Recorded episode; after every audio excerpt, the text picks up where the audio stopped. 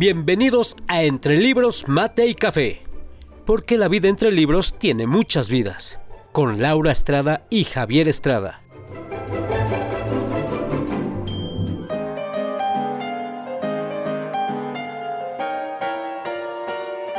Entre Libros, Mate y Café advierte que las opiniones vertidas en este podcast son de ávidos lectores a quienes les encanta compartir lo que leen.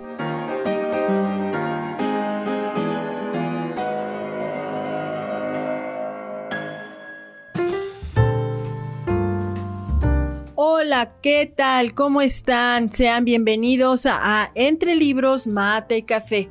Hoy tenemos un episodio sensacional. Desde luego que no podemos dejar de hablar de este tema tan maravilloso que son las mamás.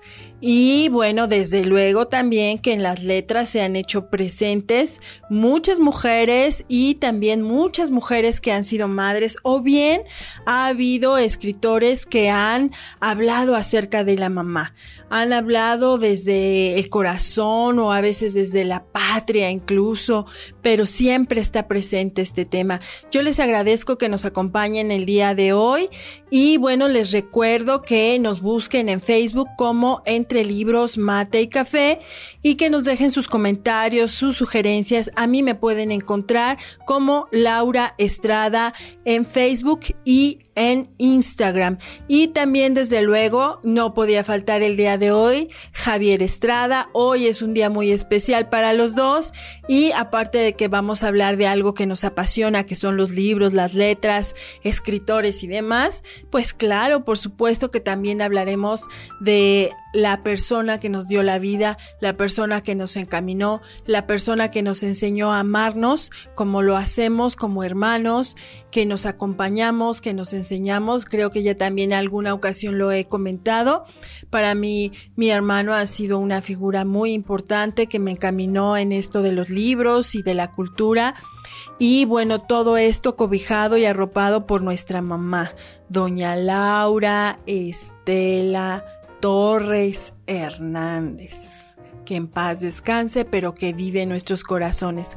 ¿Cómo estás, Javier? Muy bien, muy bien. Y pues eh, este día se pone muy sensible el asunto, porque este, bueno, los que ya no tenemos a nuestra mamá, y que conste que todos los días son Día de la Madre, pero así como la patria o la Constitución tienen un día, las madres por supuesto que se ganaron a pulso un día especial. Así es, así es. Y bueno, hoy a mí también me gustaría compartirles muy poquito acerca de, datos muy breves de este día. Bueno, eh, vamos a recordar que en Estados Unidos Ana Jarvis eh, fue promotora e impulsora del festejo del Día de las Madres. Sabemos que bueno, tal vez desde la antigua Grecia ya se tenía en cuenta algunas festividades, pero vámonos a una época más cercana a nosotros. Y buena, eh, esta Ana Jarvis eh, fue una mujer que eh, pierde a su mamá, pero que ella ya tenía la idea de que se fuera ah, teniendo en cuenta un momento, un día para celebrarlas, para recordar, para honrar a estas personas que nos dan la vida y que tantas cosas hacen por nosotros. Y entonces ella empieza a impulsar esta idea y es hasta 1905 que reúne en Estados Unidos, en el estado de Virginia, a un grupo de amigos que empiezan a organizarse y que a través de textos y periódicos, folletos, empiezan a publicar cosas lindas acerca de las mamás. Y bueno, es en 1908 que en la iglesia metodista, como les decía en Virginia, se celebra por primera vez una ceremonia específica para las mamás con 407 mamás presentes y bueno, eso se va extendiendo, se va extendiendo y en México uno de los grandes impulsores de este festejo fue ni más ni menos que José Vasconcelos. Él propone que se haga este festejo el día 10 de mayo y también es impulsado por el periodista Rafael Alducin, que eh, lanza esta convocatoria en el periódico del Excelsior y bueno, pues finalmente queda ya instituido como el día 10 de mayo para esta celebración. Y esta celebración de la vida, esta celebración del amor, esta celebración de la unión, aunque también no somos... Eh, pues no nos cerramos a ver las realidades, no todas las maternidades son como como quisiéramos, pero hay maternidades que, que no toman los rumbos eh, mejores que quisiéramos formar seres humanos, pero al final del día prevalece estas maternidades que sí enriquecen, que sí forman, que sí generan nuevos hombres y nuevas mujeres bien encaminados. Y en nuestra patria, pues muchísimo más. Y bueno, hoy también tenemos, eh, pues, yo les voy a hablar por ahí un poquito de la novela rosa, de una escritora sensacional que rompió récord en fin. Pero Javier nos tiene un libro que para mí, no bueno, bueno, bueno, fue un libro increíble que marcó mi, mi época idealista, que marcó muchas cosas en mi vida y creo que quién mejor que Javier para platicarnos de este libro. No, hombre, eh, definitivamente. Y también para mí, acordate que fue la época en que pues uno se vuelve idealista y quiere uno componer el mundo y pensar que ciertas corrientes eh, son la solución a, toda la, a todos los conflictos del mundo. Y en ese camino me encontré, o más bien, llegó a mí un, un excelente libro de eh, su nombre original, Alexei Masinkovich Peshkov, mejor conocido como Máximo Gorky. Este libro precisamente se intitula La Madre y entrando un poquito en materia es un libro que habla sobre, eh, a principios del siglo en la Rusia zarista, este movimiento que se empieza a gestar de, del socialismo, el marxismo, el leninismo, donde la curiosamente, la protagonista principal de, toda, esta, de toda esta novela es, es eh, la madre. La madre es uno de los mm, ah, pilares de este movimiento narcisista donde eh, este muchacho, eh, Pavel Blasov, inicia primero el pobre muchacho perdido hasta que empieza a involucrarse en todas estas gestas revolucionarias, en las salas bolchevique, eh, siguiendo esta, este sueño, esta utopía del, marxismo-leninismo, la igualdad para todos, un Estado para todos, que hoy sabemos que finalmente fue una ficción, pero la obra está muy bien trazada porque a pesar de que Pavel Blasov y sus, compañeros empiezan este movimiento, es en la casa de, la madre que se llama eh, Pelagia, la madre de Pavel, que es una señora que siempre fue hecha a, las tradiciones antiguas, madre abnegada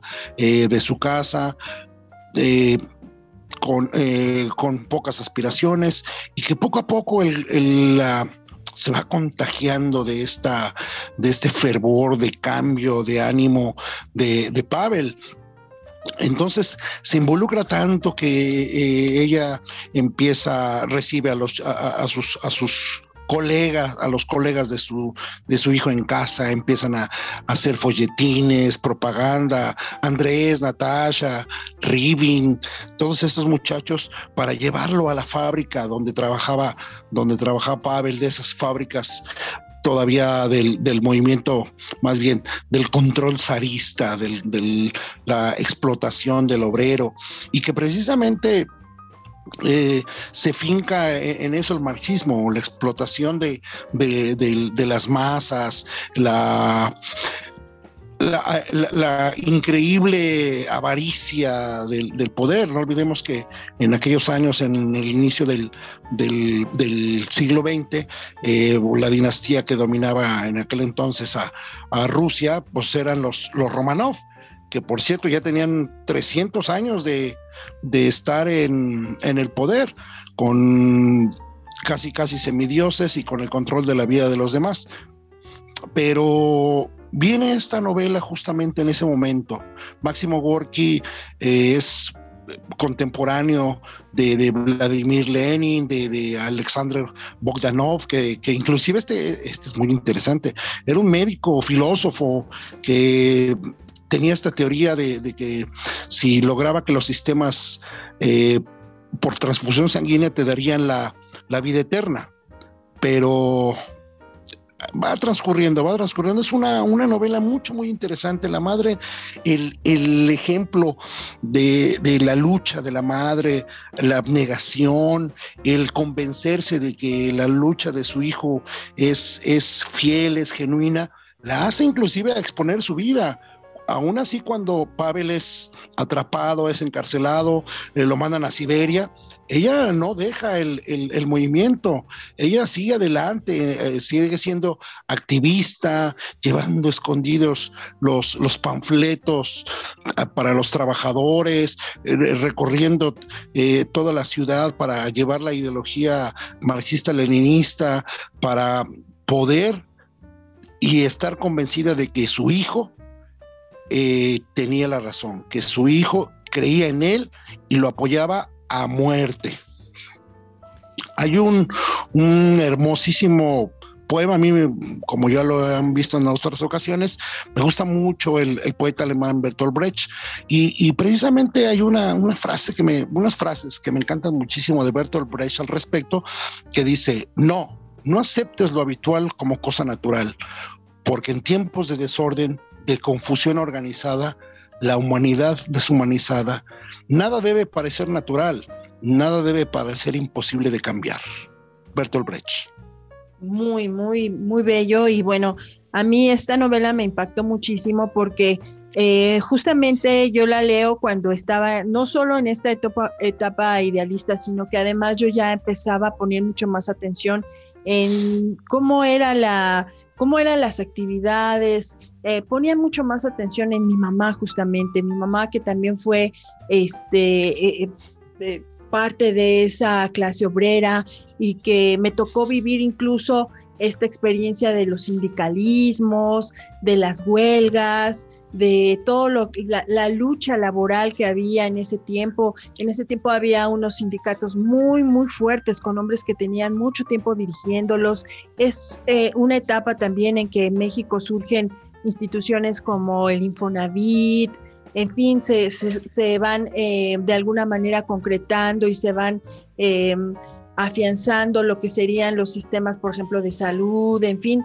Es una época que aquí en México tuvo un gran crecimiento y que pues pudimos ser partícipes de esto a través de una mujer que trabajaba, que era independiente, pero que también eh, llegaba a casa y cocinaba y que se daba su tiempo para estar alegre, para estar de fiesta, para lucir siempre bella.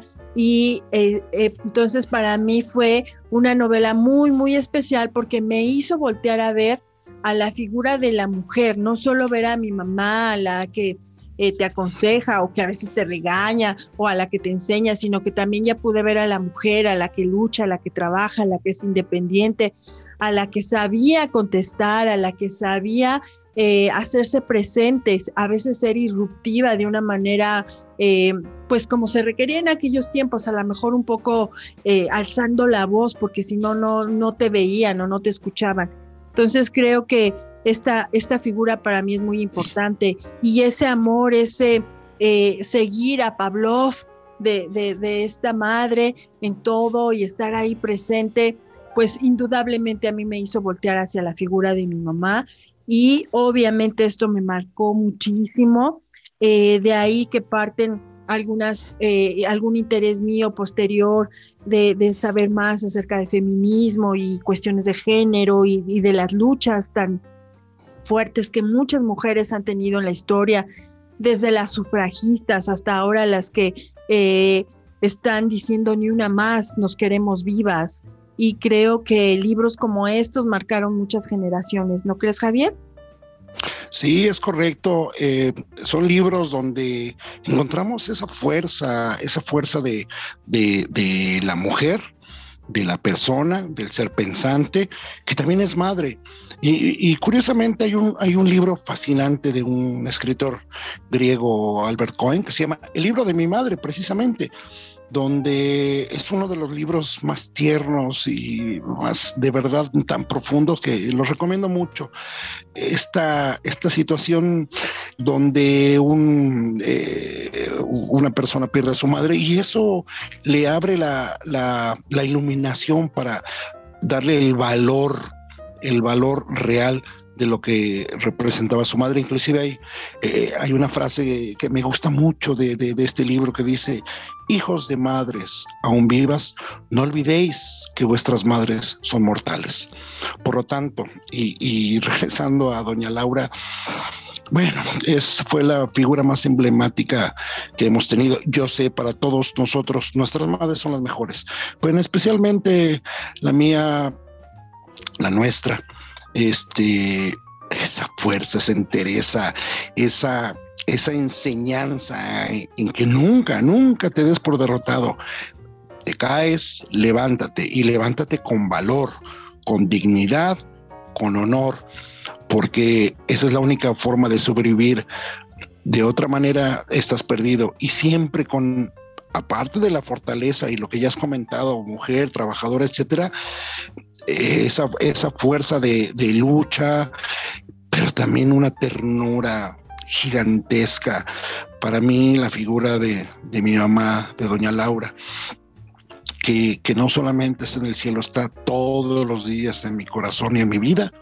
Eh, yo agradezco que todo lo que soy, se lo agradezco a ella. Ella me impulsó, ella me dio la inteligencia, sus palabras, Piensa siempre lo que vas a hacer, haz lo correcto, lucha, sé honesto, sé digno, sé decente, porque la vida te va a premiar.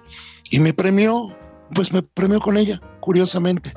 Y, son cosas que, que siempre lleva uno en el alma, siempre cuando llega alguna incertidumbre, alguna tristeza, aparece siempre la sonrisa de mi mamá, esa alegría, eh, luchó por nosotros, eh, cómo no olvidar aquellas épocas de huelga, ¿te acuerdas que cuando le tocaba a ella ser guardia íbamos y, ah, cómo nos divertíamos ahí jugando mientras, pues bueno, había pobre mi mamá, a veces le tocaba pasar las noches en, la huelga, que fue una huelga larga. y que de una u otra manera se las ingeniaba para siempre llevar el sustento a la casa. Esto para mí es, es increíble que por lo menos la mayoría de las madres tienen eso, van a, luchar por, por sus hijos, por sobre todo, con todo, hay de aquel que atente contra sus hijos porque se va a encontrar al ser más despiadado que los va a enfrentar. Y hablo de todas esas madres que, que son luchonas, eh, obviamente hay gente que tienen parejas, pero yo creo que el, concepto básico de la madre, al igual que todas las madres en todas las especies, lo primero es la protección y el cuidado de sus hijos.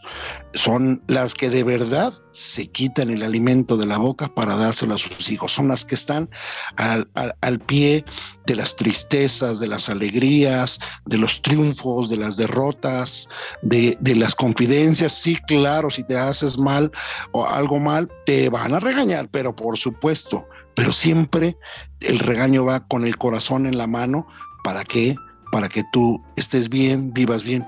Y, además, siempre, sobre todo las mujeres guerreras, hoy que hay muchas madres solteras o, que no tienen pareja, eh, de verdad son unas titanes. En algún, en algún momento dije que las, las madres son las guerreras, son las verdaderas guerreras.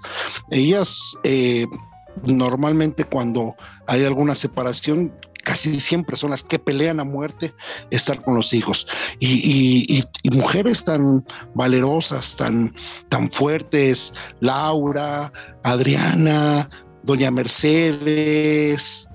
Así es. Doña, eh, eh, Doña Laura, por supuesto, eh, Doña Gina, etcétera, etcétera. Todas ellas siempre, siempre buscando la prosperidad, la protección y el amor incondicional para con sus hijos. Ahora, mm, a las personas que nos escuchan, quisiera que eh, también no, no se quedaran con una idea solamente de una mujer eh, completamente siempre en la lucha, llena de trabajo, porque si algo tenía eh, mi madre era que también era una mujer muy alegre, muy bailadora. A ella le encantaba ir a bailar. Y bueno, pues de ahí nosotros también somos muy bailadores, lo que ustedes gusten desde una cumbia hasta un rock and roll, y porque ella era muy festiva. Ella no dejaba pasar ninguna fecha pretextos faltaban para la fiesta. Y algo que la caracterizaba y que eh, mucha gente siempre me hizo hincapié era su sonrisa. Tenía una sonrisa muy, muy bonita, una sonrisa muy cautivante y así es como, justamente así es como enfrentaba la vida. Así es Y muy estertórea, ¿eh? Porque ah, que se carcajeaba con singular alegría. Así es, incluso en esos momentos de huelga y de todo, ellas se organizaban, llevaban comida, eh, música, y a pesar de lo difícil de la situación, enfrentaba la vida con una sonrisa. Entonces creo que seguramente muchas mamás han tenido la oportunidad de vivir así, de enfrentar la vida de esa manera. Y bueno, nosotros fuimos muy, muy afortunados, muy bendecidos por tener esta figura tan importante.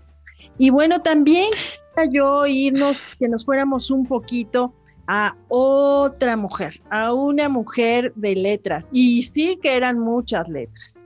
Esta mujer nació del otro lado del charco, está, ah, eh, nació en España, una mujer que eh, de nombre se llamaba María del Socorro, novela, eh, perdón, María del Socorro Corín Tellado. Entonces, eh, Tellado López y popularmente conocida como Corín Tellado. Ella nace en Asturias en 1927 y muere en Gijón el, en, en abril del 2009.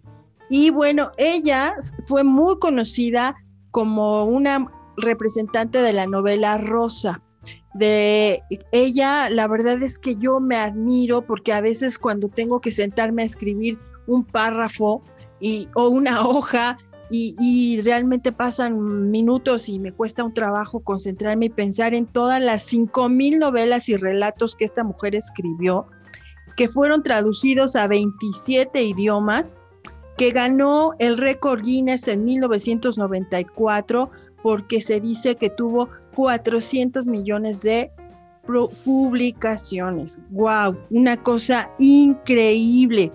De hecho, en 1962 la UNESCO la reconoce como la autora más leída después de Cervantes.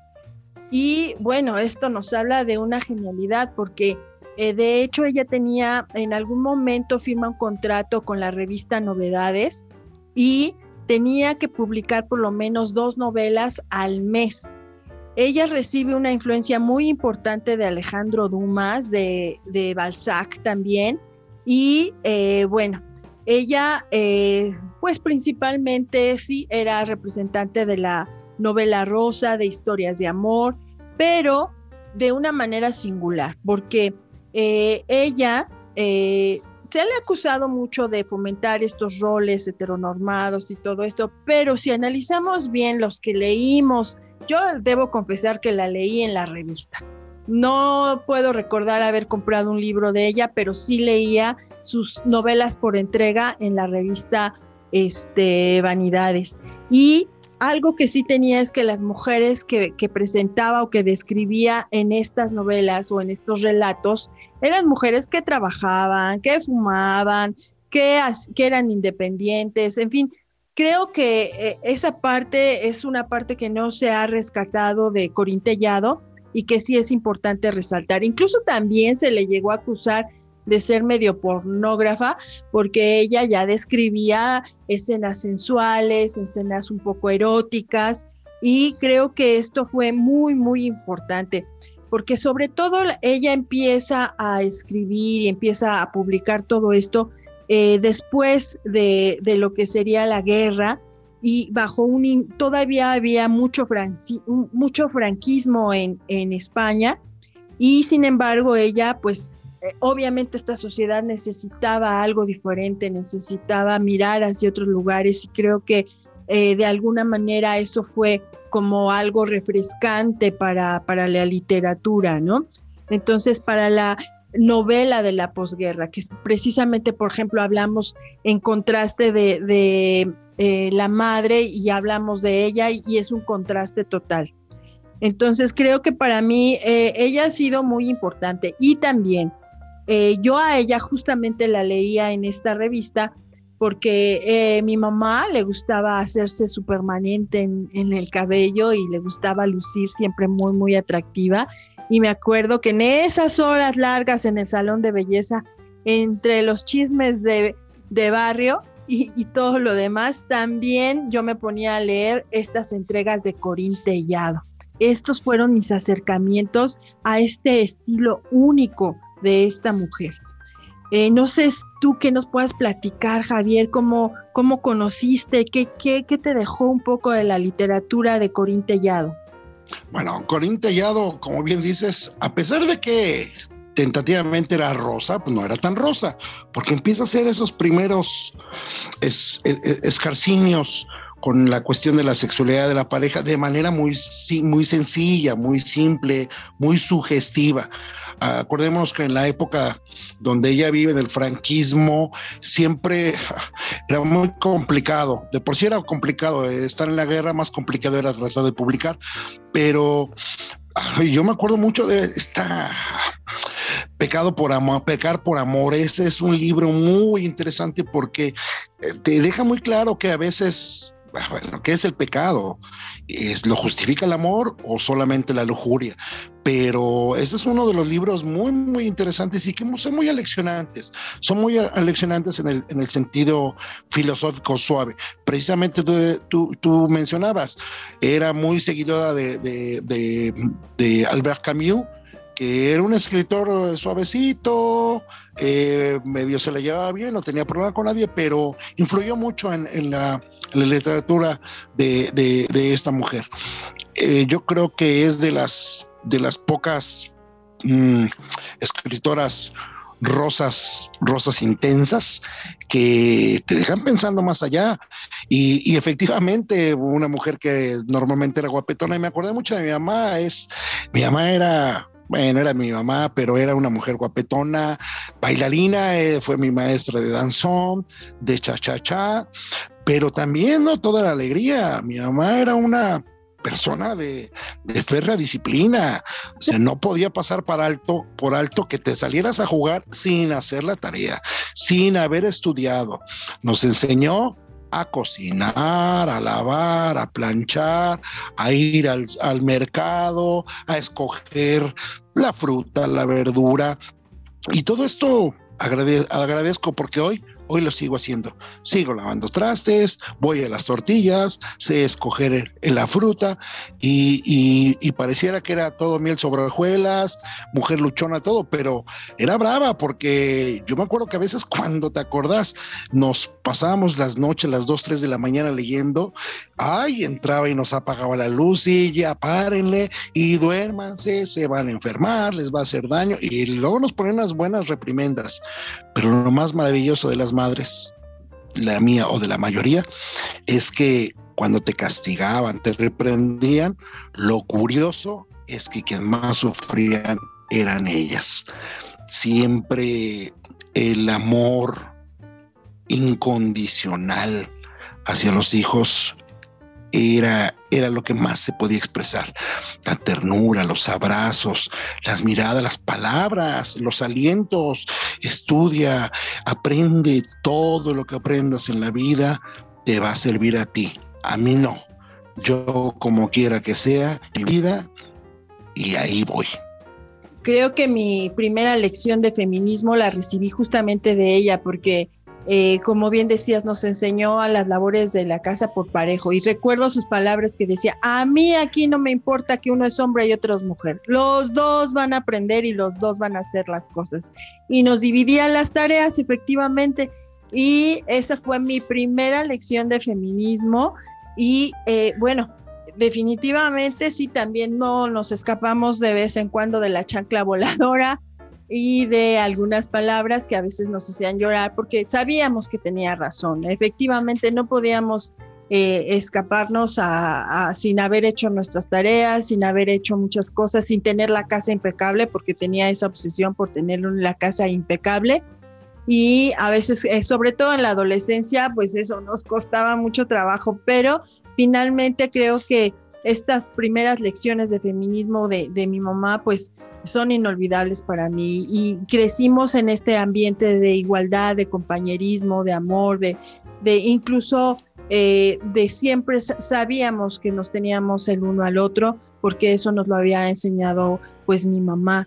Y de esta misma manera, por ejemplo, pensando en, regresando nuevamente a Corín Tellado, eh, algo extraordinario también de ella es que también fue una mujer casada, que tuvo dos hijos y que eh, son Begoña y Chumin, y justamente ellos recuerdan a su mamá así, a que aunque se le ha, se le ha criticado por, por seguir algunos estereotipos de hombre y de mujer, ellos la recuerdan como una mujer feminista porque igual que como doña Laura nos enseñó eh, a, crecer en igualdad a ellos también. Y bueno, eh, definitivamente creo que eh, pues la maternidad es eh, algo muy, muy importante. Creo que definitivamente, aunque hay maternidades no tan bien logradas, también hay maternidades que podemos celebrar. Y en, en estas épocas de celebración, pues, ¿qué es lo que celebramos? Celebramos la vida, celebramos el amor, celebramos la entrega, creo que es de las cosas más maravillosas. Y también esto me hace recordar a una mamá muy especial, a Susana Wesley. Ella fue la, madre de un gran predicador que se llamó Juan Wesley, un hombre que eh, iniciador del metodismo y que a través de este metodismo se transforma toda una nación. Y era admirable porque ella tenía ni más ni menos que 14 hijos y con todos, todos los días oraba y cuando Wesley estaba en la universidad, ella siempre le mandaba cartas y él recurría a ella para que eh, cuando tenía situaciones difíciles que afrontar o dudas de la existencia y de la vida, allí estaba Susana Wesley. Y bueno, eh, así como ella debieron seguramente muchas de las figuras eh, que geniales que escribieron letras geniales detrás de ellos y de una manera muy importante debió estar la influencia de una mujer, de una mujer que fue su mamá y que a lo mejor eh, tampoco se trata de hacer apología y olvidarnos de que también hay mujeres que por una u otra razón eh, eh, llegan a abandonar a sus hijos o llegan a, a ser muy violentas, pero ahí estamos hablando de circunstancias muy difíciles y muy específicas. Entonces yo creo que la, figura materna es trascendental y las letras están plagadas de todo lo que las mamás trascienden a sus hijos y a sus hijas. Y también vemos a mujeres escritoras muy importantes que también supieron combinar el, el, escribir, el sacar libros, el dar clases en universidades y al mismo tiempo disfrutar de sus hijos. No, extraordinario. Mira eh, esta apología que tú mencionas. Y, y es así que la madre es yo creo que es el eje central de la familia.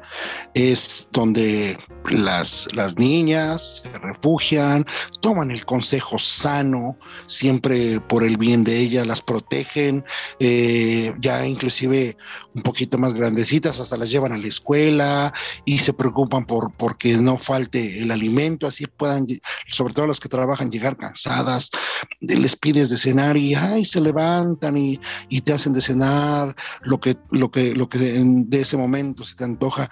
Es decir, son incansables, incansables con los hijos y, ese es un valor muy grande. Y, y no olvidemos que hasta el propio país tiene a su madre, que es la Virgen de Guadalupe, que es tan venerada por, por todo lo que significa y todo lo que representa para todo un pueblo, como la Virgen de Guadalupe, esa virgencita mestiza que se manifestó en el ayate de, de Juan Diego allá en el Tepeyac, en ese Tepeyac que nosotros conocemos.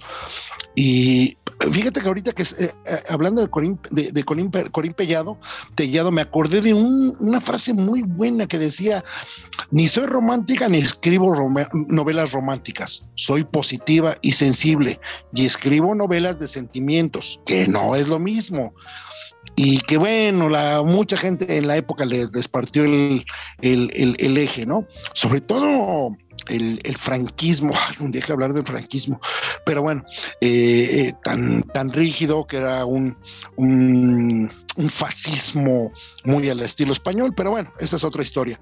Pero yo quiero hacer una, una veneración y una, una oda a, a todas las madres, todas las madres que son siempre amor incondicional, te pueden regañar, te pueden dirigir, pero lo único por lo que se mueven es por el amor.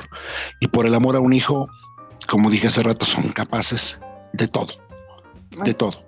Confidentes, jueces, eh, rigidez, pero siempre todo, todo para que sus hijos sean mejores.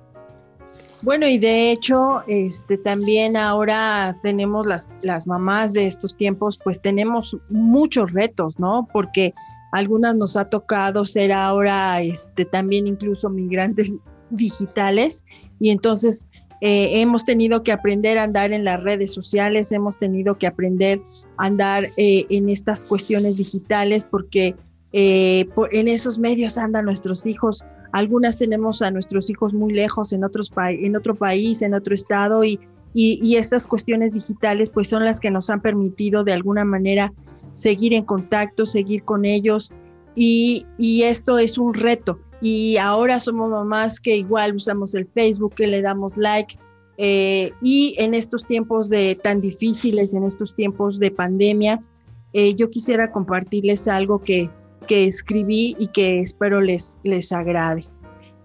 Y esto es así. Soy madre en tiempos de COVID-19. Las mujeres hoy somos madres, eh, madres de hijos que no podemos abrazar. Si nos aman y los amamos, cada uno se queda en casa.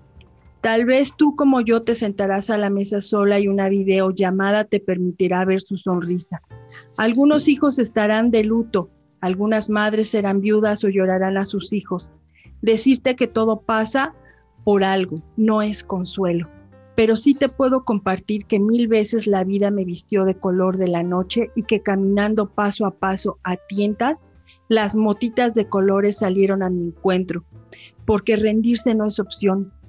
Aún podemos enseñar a nuestros hijos, aunque sean adultos independientes, que las madres ahora también somos mujeres que trabajan, que estudian sin importar la edad, que nos esforzamos por no saturar su WhatsApp con mensajes cursis, con, conectarnos a Zoom para las clases de teología, por darles like a sus publicaciones y no etiquetarlos con fotos que los abochornen. Soy una madre en tiempos de COVID-19 que ha sobrevivido a la influenza, a las devaluaciones, a los terremotos, a los feminicidios, a las marchas exigiendo igualdad y ni una más, a las noches de fiebre cuando enfermaron, a las migrañas provocadas por su adolescencia, a la noticia de que se casaban y se irían lejos, que brincó de felicidad cuando llegaron los nietos, madre orgullosa de millennials maravillosos, que también sobrevivieron a una madre adolescente digitales y conectados hasta para ir al baño. Ups. Soy una madre como cualquier otra en tiempos y celebraciones que cambiaron y creo que para siempre. Lo único que nunca cambiaron es lo mucho que los amo. Amados hijos míos, soy una madre en tiempos de COVID-19. Ah, no, bueno, yo tengo una pequeña frasecita que le dediqué a mi mamá hace tantos años cuando, cuando empecé a crecer y, empecé a saber lo que, lo que soy y lo que no soy, y dice así, gracias mami, tenía razón, lo correcto, digno y con honor formó lo que soy. Wow, es verdad, es verdad, y un gran hombre. Formó un gran hombre y que le alcanzó hasta para ser un gran, gran hermano. Y, y, una, un, un cariño muy especial que creo que eh, la gente que nos está escuchando ya había, había podido percibir, pero hoy, bueno, lo, están, lo estamos diciendo con toda claridad. Y, te voy a decir otra cosa, algo, algo nos enseñó el gran amor de mi mamá, es que nos enseñó a amar, no nos enseñó a, odiar ni nada, nos enseñó a amar aún en las adversidades y, y amar con lealtad, genuino, con ternura, siempre poniendo el amor por delante, siempre con la capacidad de decirle a quien amamos, te quiero con amor.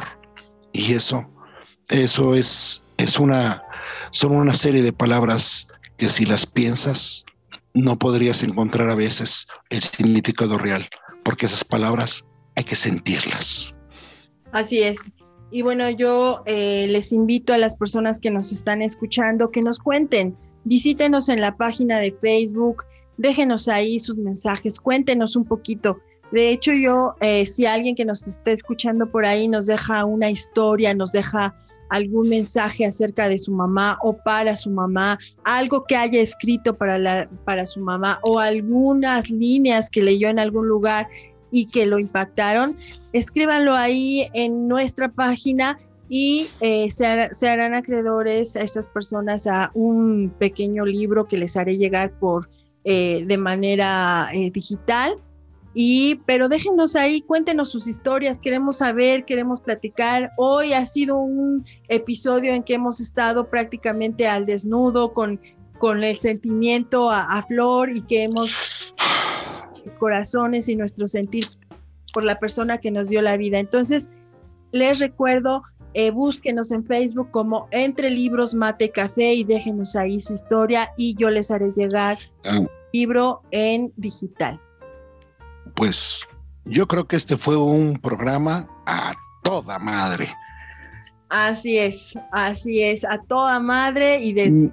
Me cae de madre que estuvo a toda madre. Así es, un excelente episodio y bueno, acompáñenos.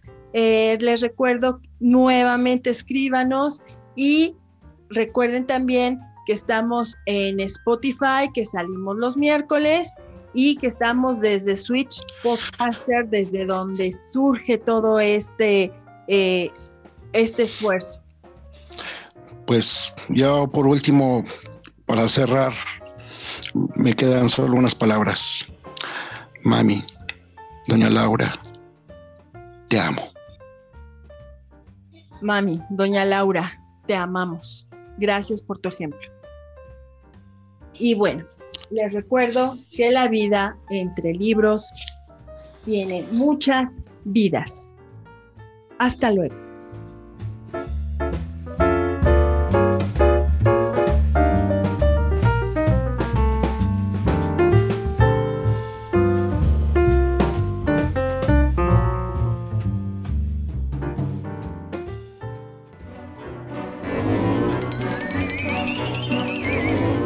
Esto fue Entre Libros, Mate y Café, con Laura Estrada y Javier Estrada. Gracias por estar con nosotros. Hasta la próxima.